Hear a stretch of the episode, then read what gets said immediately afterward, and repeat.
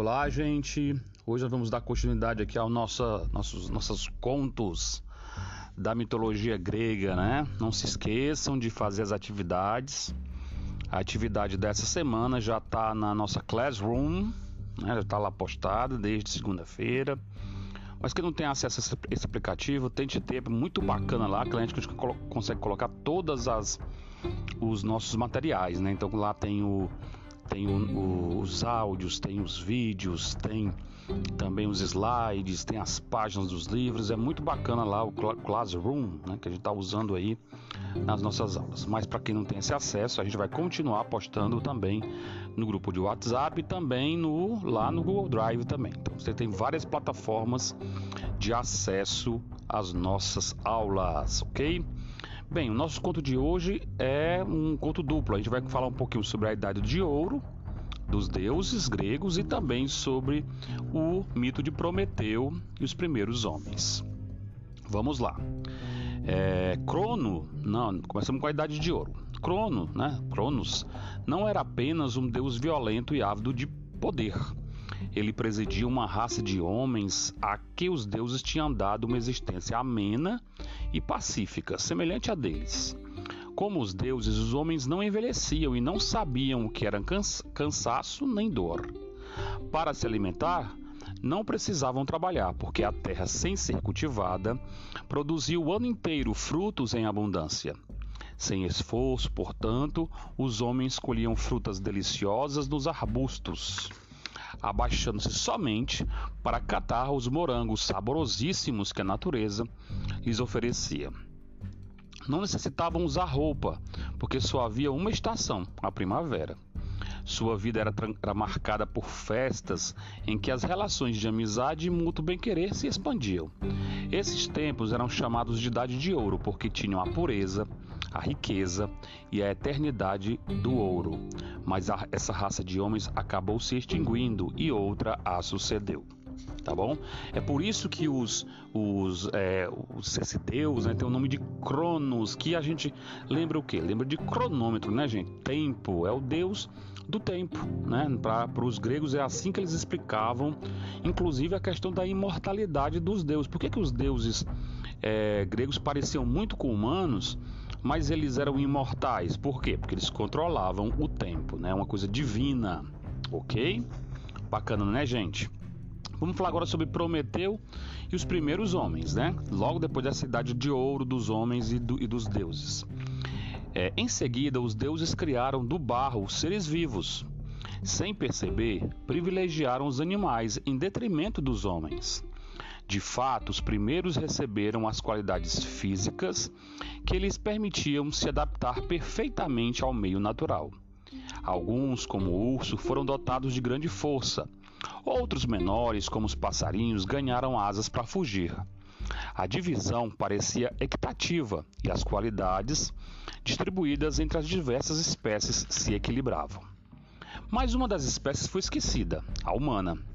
Com sua pele apenas, os homens não podiam suportar o frio e os seus braços nus não eram sufici suficientemente robustos né, para combater os animais selvagens. A raça humana estava ameaçada de extinção. Prometeu, filho do, titã Jápeto, sentiu pena dos fracos mortais. Ele sabia que a inteligência deles possibilitaria que fabricassem armas e construíssem abrigos, se eles tivessem meios para isso mas lhes faltava um elemento essencial: o fogo. Com fogo, poderiam endurecer a ponta de suas lanças a fim de torná-las mais resistentes e se aquecer em seu lar. Ora, os deuses conservavam com o maior cuidado a preciosa chama só para si. Prometeu teve que penetrar discretamente na forja de Hefesto, o deus do fogo, para roubar a chama que levou para os homens oculta no oco de uma raiz. Zeus não ignorou por muito tempo esse furto. Assim que notou o brilho de uma chama entre os mortais, o poderoso soberano deu vazão à sua cólera, à sua raiva.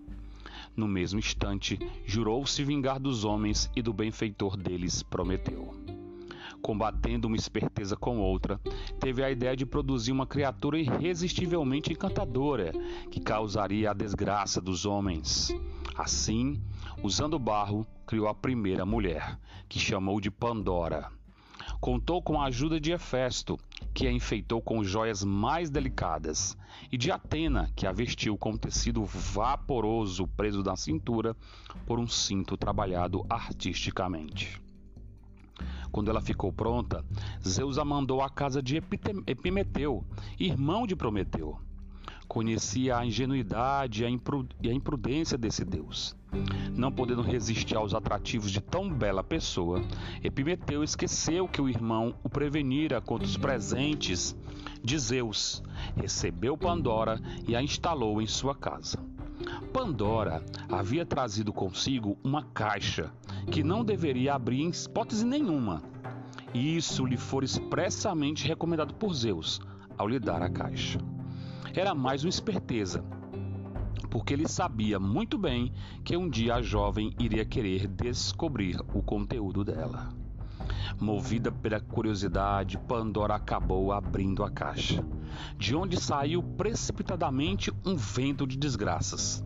Apavorada, ela viu passar a fisionomia ameaçadora da crueldade e o sorriso malicioso do engano.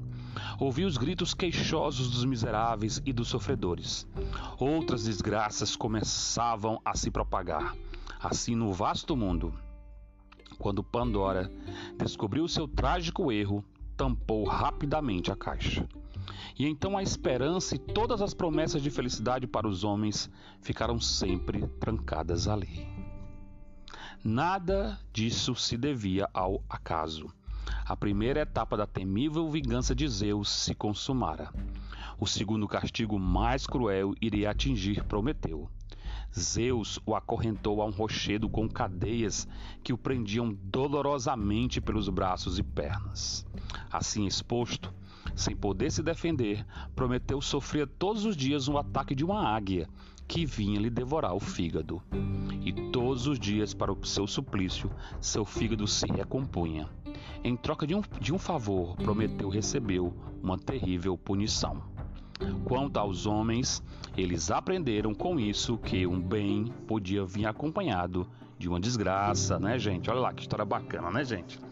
Aí tem a história de da da Pandora, né? Primeira mulher segundo a mitologia grega, primeira humana, né? Segundo a, a mitologia grega, a história da caixa de Pandora, que ela acabou abrindo aí por curiosidade, libertando todos os males do mundo, menos a esperança que ficou lá, né? O nosso, o nosso maior a nosso maior presente, a esperança sempre acreditar, né, que vai, vai algo vai, vai dar certo. E a história de Prometeu, né, que por ter dado fogo para os homens, e aí mostra um conhecimento dos gregos acerca da importância do fogo para esses povos mais antigos, né, questão para se aquecer, para se alimentar. A gente já viu isso quando trabalhou a pré-história, né? Lembra, pessoal? Então era um povo realmente muito, muito estudioso da, da, da relação dos elementos naturais em, em relação né, com os homens, né? E aí a importância do fogo. E também revela essas, essas lendas um certo conhecimento dos gregos como a questão da medicina, né? Como é que eles sabiam que o fígado ele é um órgão que se regenera, não é? Então foi a partir, com certeza, de uma de uma observação científica, né, da medicina, que eles foram perceber, né, que o por que, que o fígado, né, ele tem essa capacidade de se regenerar, o que é uma verdade, né? Vocês sabem que o fígado é o único órgão do corpo humano que tem, né, essa capacidade de se regenerar. Então eles tinham um certo conhecimento também da medicina. Então, a, além da lenda, que é muito bacana a história, há sim uma série de conhecimento científico importante presente aí. Tá bom, pessoal? Então, depois dessa história bacanérrima, a gente vai encerrando o conto dessa semana. E não se esqueçam de, após é, assistir os slides, eu estou colocando lá o link para vocês vocês façam a releitura do capítulo e façam as atividades do livro, página 142, 143, 144 e 145. Um grande abraço do professor Robson, fique bem, que Deus abençoe a todos nós. Bye bye, tchau, tchau.